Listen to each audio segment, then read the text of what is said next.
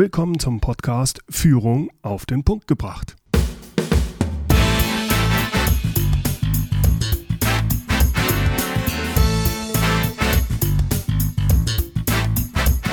Inspiration, Tipps und Impulse für Führungskräfte, Manager und Unternehmer.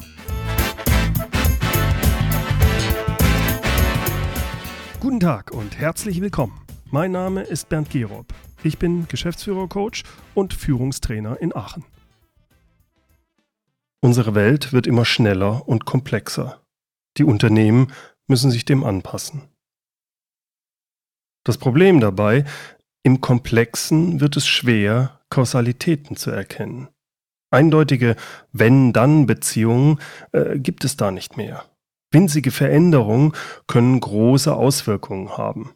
Entscheidungen, die auf liebgewonnenen monokausalen Beziehungen basieren, erweisen sich deshalb immer häufiger als falsch. Heute spreche ich mit Lars Vollmer über genau die Schwierigkeit, in komplexen Situationen die richtigen Entscheidungen zu treffen. Lars Vollmer ist ein Management-Vordenker der neuen Generation. Er ist gefragter Redner und Buchautor. Sein Beratungsunternehmen Vollmer und Schäfzig hat sich innerhalb von 15 Jahren zu einem der Top-Beratungshäuser für den Maschinenbau in Europa entwickelt. Lars Vollmer sagt, die Suche nach Best Practice in anderen Firmen ist ein Hirngespinst. Erst recht die Übertragung auf das eigene Unternehmen. Er ist überzeugt, dass wir in einer zunehmend komplexeren Welt Management nicht mehr als reines Planen und Ausführen lehren und verstehen dürfen. Wenn wir nichts ändern und managen, wie wir vor 30 Jahren gemanagt haben, dann werden Organisationen und Institutionen zunehmend fatale Fehlentscheidungen treffen. Er warnt eindringlich, Führungskräfte, die sich weiterhin weigern zu verstehen, dass die Welt nicht aus linearen Ursache-Wirkungsketten besteht, sondern viel komplexer ist, werden Wrong Turns folgen und katastrophale Fehler begehen. In seinem neuen Buch Wrong Turn macht er das typische Fehlverhalten vieler Manager anhand spannender Beispiele deutlich. Er zeigt, warum wir unsere lineare Denkweise zugunsten komplexer Herangehensweisen aufgeben müssen. Es geht darum, zu lernen, in unvorhersehbaren, chaotischen Systemen zu agieren. Hier mein Interview mit Lars Vollmer. Herr Vollmer, Ihr neues Buch beschäftigt sich mit Komplexität. Äh, wie definieren Sie den Unterschied zwischen Komplexität und Kompliziertheit? Ich habe mir angewöhnt, den Unterschied eher über die Eigenschaften zu beschreiben. Also kompliziertes agiert und reagiert vorhersehbar. Okay. Es gibt keine Überraschungen bei kompliziertem, keine Unsicherheit, keine Subjektivität. Man könnte sagen, so tun es auch manche Wissenschaftler, kompliziertes ist tot. Kompliziertes kann mithilfe von Ursachen und Wirkungsketten beschrieben werden. Das hm. ist das Schöne daran, das mögen wir Menschen so gerne. Kompliziertes ist beherrschbar. Es gibt aber eine Voraussetzung dafür, nämlich man muss über ausreichendes Wissen verfügen. Also jede Maschine beispielsweise ist für sich genommen, also ohne den Bediener davor, erstmal kompliziert. Auch wenn sie für einen Laien überhaupt nicht zu durchschauen ist und selbst wenn sie eine Million Bauteile hätte. Sie ist erstmal kompliziert. Sie ist nämlich grundsätzlich schon durchschaubar und ein Experte kann dies auch. Kein Wunder, er hat sie ja auch erzeugt. Also alles Physische von Menschen erzeugte ist kompliziert.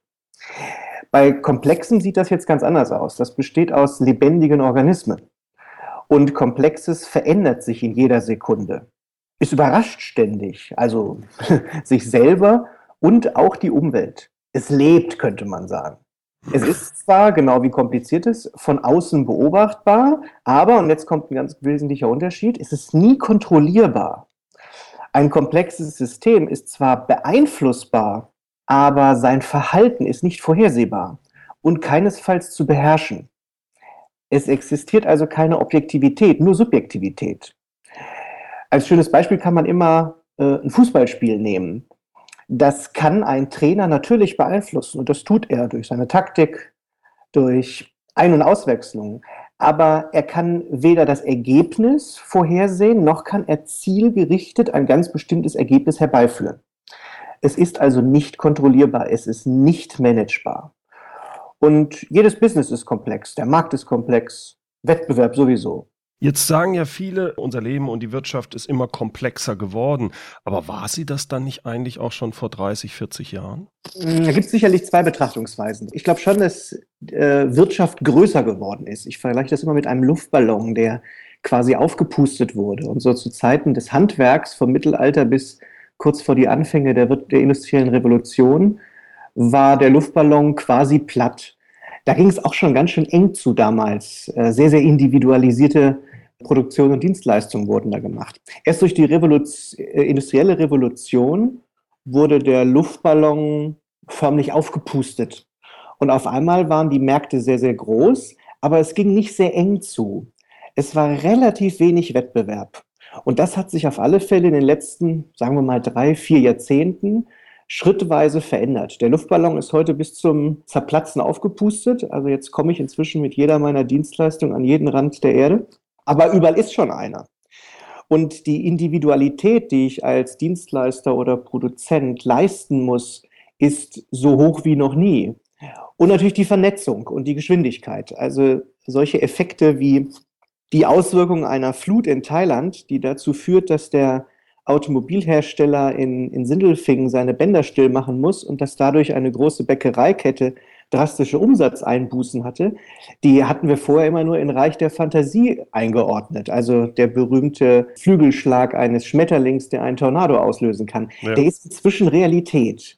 Insofern würde ich auf der einen Seite schon sagen, dass die Komplexität wirklich gewachsen ist. Die andere Seite ist die der individuellen Situation. Ich spüre, wenn ich in der Wirtschaft unterwegs bin, schon viele, viele Menschen ein bisschen unter dieser Komplexität leiden. Sie merken alle, dass vieles nicht mehr rational durchdacht werden kann. Ja. Die alten Instrumente funktionieren immer schlechter. Unternehmensplanung und Budgetierung beispielsweise, die haben ja in der Blütezeit der industriellen Revolution wirklich geholfen, auch noch zur Wirtschaftswunderzeit. Nun aber stehen sie den Unternehmen mehr und mehr im Wege und instinktiv spüren das ganz viele. Also das ist mir auch schon vor zehn Jahren so gegangen, dass man an sich selbst gezweifelt hat, wenn man irgendwelche Ziele auch hatte und sagt, Mensch, jetzt habe ich die nicht erreicht, ich habe sie nur zu 90 Prozent erreicht, ich bin eine schlechte Führungskraft oder sowas. Also war vollkommen absurd aus meiner heutigen Sicht, aber als ich angefangen habe, wurde einem das auch so durch das bestehende System beigebracht. Und erst mit der Zeit überblickt man das und, und, und stellt dann das System in Frage und nicht mehr unbedingt nur sich selbst.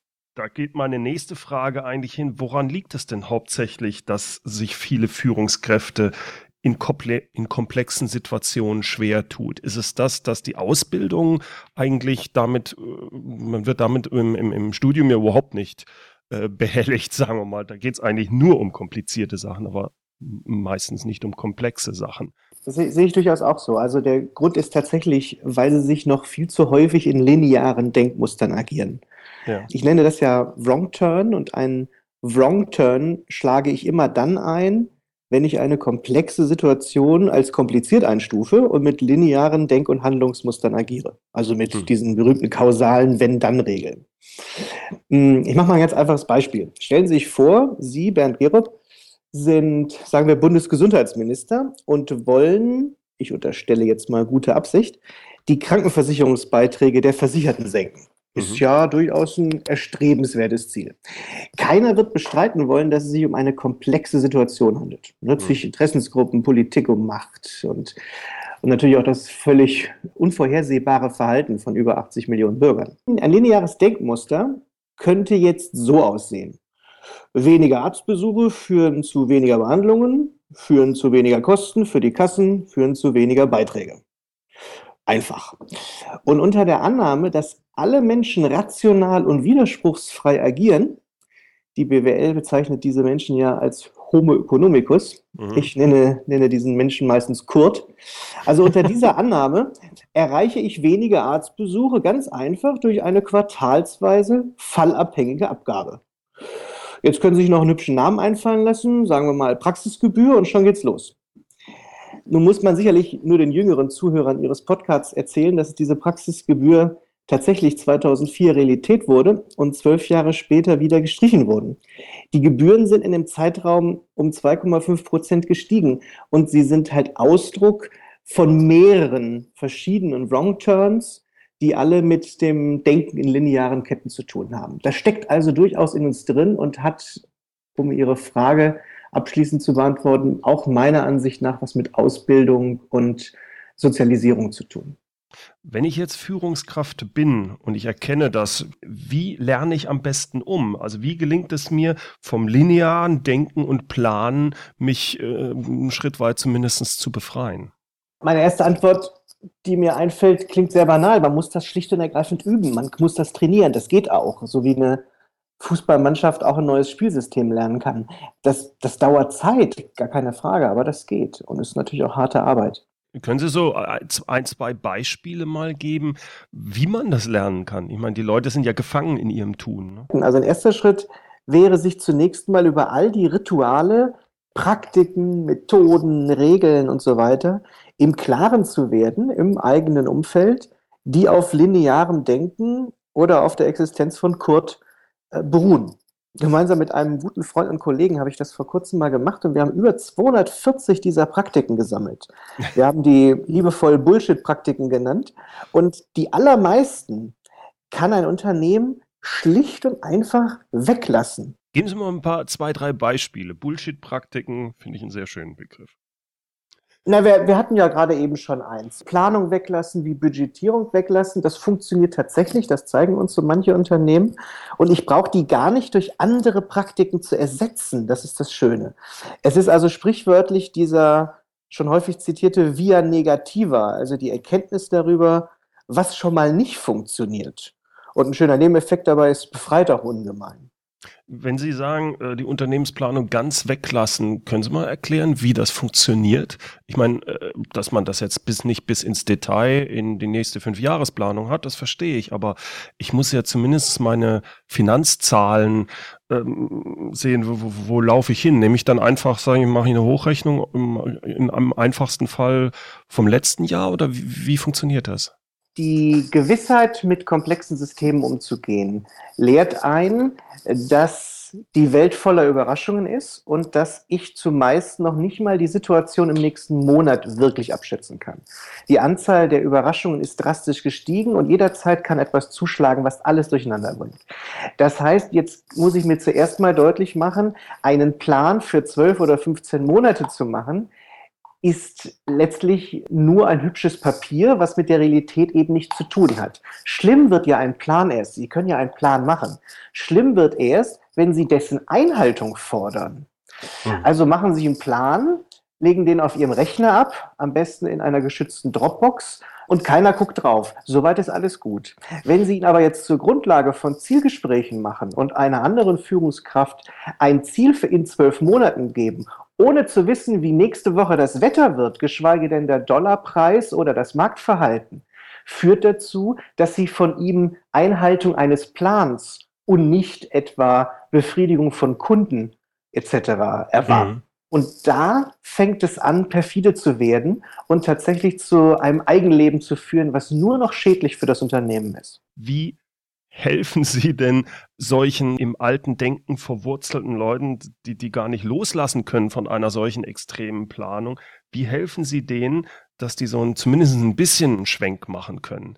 Der Weg dorthin für diesen Schwenk, wie Sie ihn nennen, der ist schon sehr vielschichtig. Da sollte man sich auch wirklich vor Rezepten hüten. Rezepte sind ja gerade das Problem und in komplexen Situationen eben nie die Lösung. Ähm, deswegen versuche ich sie zu vermeiden. Menschen und Organisationen können sich ja bekanntlich durch Lust oder Schmerz verändern. Und auch, und das wird meiner Ansicht nach viel zu häufig unterschlagen, sie können sich auch aus Überzeugung verändern. Hier kann also zum Beispiel intensive Denkarbeit helfen. Oder natürlich auch, mit Einschränkungen wohlgemerkt, gute Beispiele. Die gibt es ja tatsächlich schon zuhauf. Und da muss man nur aufpassen, dass man nicht durch einen zu flüchtigen Blick das Best Thinking hinter dem Best Practice äh, womöglich aus dem Auge verliert. Das ist das Entscheidende dabei. Mhm. Sehen Sie, dass es da eher so ist, dass sagen wir mal so kleine mittelständische Unternehmen diesen Schwenk machen können oder kriegt es auch ein Großunternehmen hin? In Deutschland äh, ist sicherlich das berühmteste Beispiel dafür der Götz Werner mit seinem DM-Drogeriemarkt, der eben tatsächlich diesen Schwenk geschafft hat und mit einer für seine Branche doch sehr, sehr speziellen Organisationssystem mit, wie sagt er so schön, der Zentrale die Arroganz auszutreiben, also mit einem Modell basierend, was den, ich sage mal, Leistungszellen in, an der Peripherie, in seinem Falle sind das eben Filialen, ähm, einen ungeheuren Gestaltungsspielraum gegeben hat, ohne Planung, ohne Budgetierung, mhm. also ohne Unternehmensplanung wohlgemerkt, ohne Budgetierung und äh, mit einem eigenen ständigen Sortimentsprogramm, mit einer eigenständigen Bestimmung von Preisen sogar in, in ganz bestimmten Regionen. Das ist schon ein eindrucksvolles Beispiel, was ihn ja auch Jahrzehnte gekostet hat, diesen Schwenk zu machen. Ja. Und auf internationaler äh, Sicht kann man sich da durchaus auch mal an Unternehmen wie Handelsbanken in Schweden oder die Southwest Airlines in den USA oder sogar Toyota anschauen. Jedes für sich hat natürlich ein vollständig anderes, einen anderen Umgang mit der Komplexität gefunden, aber man findet schon die vorhin erwähnten Prinzipien wieder. Also das Weglassen von ganz vielem dieser Bullshit-Praktiken und von einem Verständnis dafür, dass man Komplexität, also Handlungsvielfalt, auch nur mit eigener Komplexität im Gegensatz bringen kann, also äh, sich in der Komplexität bewähren kann. Herr Vollmer, was sind denn aus Ihrer Sicht die drei wichtigsten Führungsprinzipien in der heutigen Zeit? Ich tue mich schwer damit, eine klare Reihenfolge reinzubringen. Ich würde aber mal drei äh, Prinzipien nennen wollen. Wir haben uns in den letzten Jahren und Jahrzehnten sehr häufig auf laute Modelle gestürzt. Laute Modelle bezeichne ich solche Modelle, die uns Entscheidungen abnehmen, die also Wenn-Dann-Regeln hinter sich gebracht haben. Mhm. Ich würde als eines der Führungsprinzipien in der heutigen Zeit den Aufruf machen, nur noch stumme Modelle zu benutzen. Also Modelle, die mir Dinge erklären, die mir aber die Entscheidungen nicht abnehmen, wo ich als Mensch wieder mit rein muss in das Modell, wo ich Teil des Modells bin, um zu entscheiden. Mhm. Also Prinzipien statt Regeln könnte man an der Stelle tatsächlich sagen, ähm, an denen ich noch selber denken muss. Das zweite Prinzip würde ich sicherlich nennen, dass insbesondere in komplexen Situationen, die Lösung nie auf der Ebene des Problems liegt. Ich muss mich also immer ein, zwei Ebenen über das Problem stellen, um überhaupt Lösungsalternativen zu durchdenken. Mhm das Agieren auf der Lösungsebene selber führt häufig dazu, dass das Problem mit seiner eigenen Ursache bekämpft wird, was meistens nicht so tolle Ergebnisse nach sich zieht. Ja. Ich muss also das System darüber anschauen. Ich muss gucken, in welchem System agiert denn ein ganz bestimmter Akteur äh, und wie kann ich das System ändern und nicht sein individuelles Verhalten. Und das Dritte, das ist jetzt schon tatsächlich grundsätzlicher. Ich werbe dafür, Führung als Rolle und nicht mehr als Stelle zu sehen. Ähm, es hat sich mit der industriellen Revolution, mit den Ideen von Frederick Taylor so etabliert, dass Denken von Handeln getrennt wird und dass Führung eine Stelle geworden ist. Dass es also Menschen gibt, die denken und führen und Menschen gibt, die arbeiten und geführt werden. Dieses diese Vorstellung ist meiner Ansicht nach jetzt inzwischen tatsächlich antiquiert und schlicht zu teuer ich bin der Überzeugung, dass alle Menschen führen können. Nicht zu jeder Zeit, nicht alles, aber einiges. Und wir müssen Führung als Rolle verstehen, die quasi temporär in einem sozialen System wandert. Das müssen wir gar nicht steuern und regeln. Das macht die Selbstorganisation schon von ganz alleine. Mhm. Wir müssen nur dem den Raum geben. Also das Prinzip hieße, lassen Sie uns Führung als Rolle und nicht mehr als Stelle verstehen. Ja, ich hatte mit dem Gebhard Borg mal drüber gesprochen. Ah, ja. Der hat das, glaube ich, als nomadische Führung genannt. Das fand ich ja, einen genau, sehr schönen Begriff. Ja. Das ist sein Begriff, den er dazu wählt. Ja, genau. Abschließend, Herr Vollmer, was ist aus Ihrer Sicht der wichtigste Tipp für Unternehmer und Manager, um erfolgreich zu sein? Da könnte ich mich auf einen festlegen. Der hieße, arbeiten Sie bitte am System statt am Menschen. Also schaffen Sie einen Unternehmenskontext, in dem Menschen richtig agieren dürfen.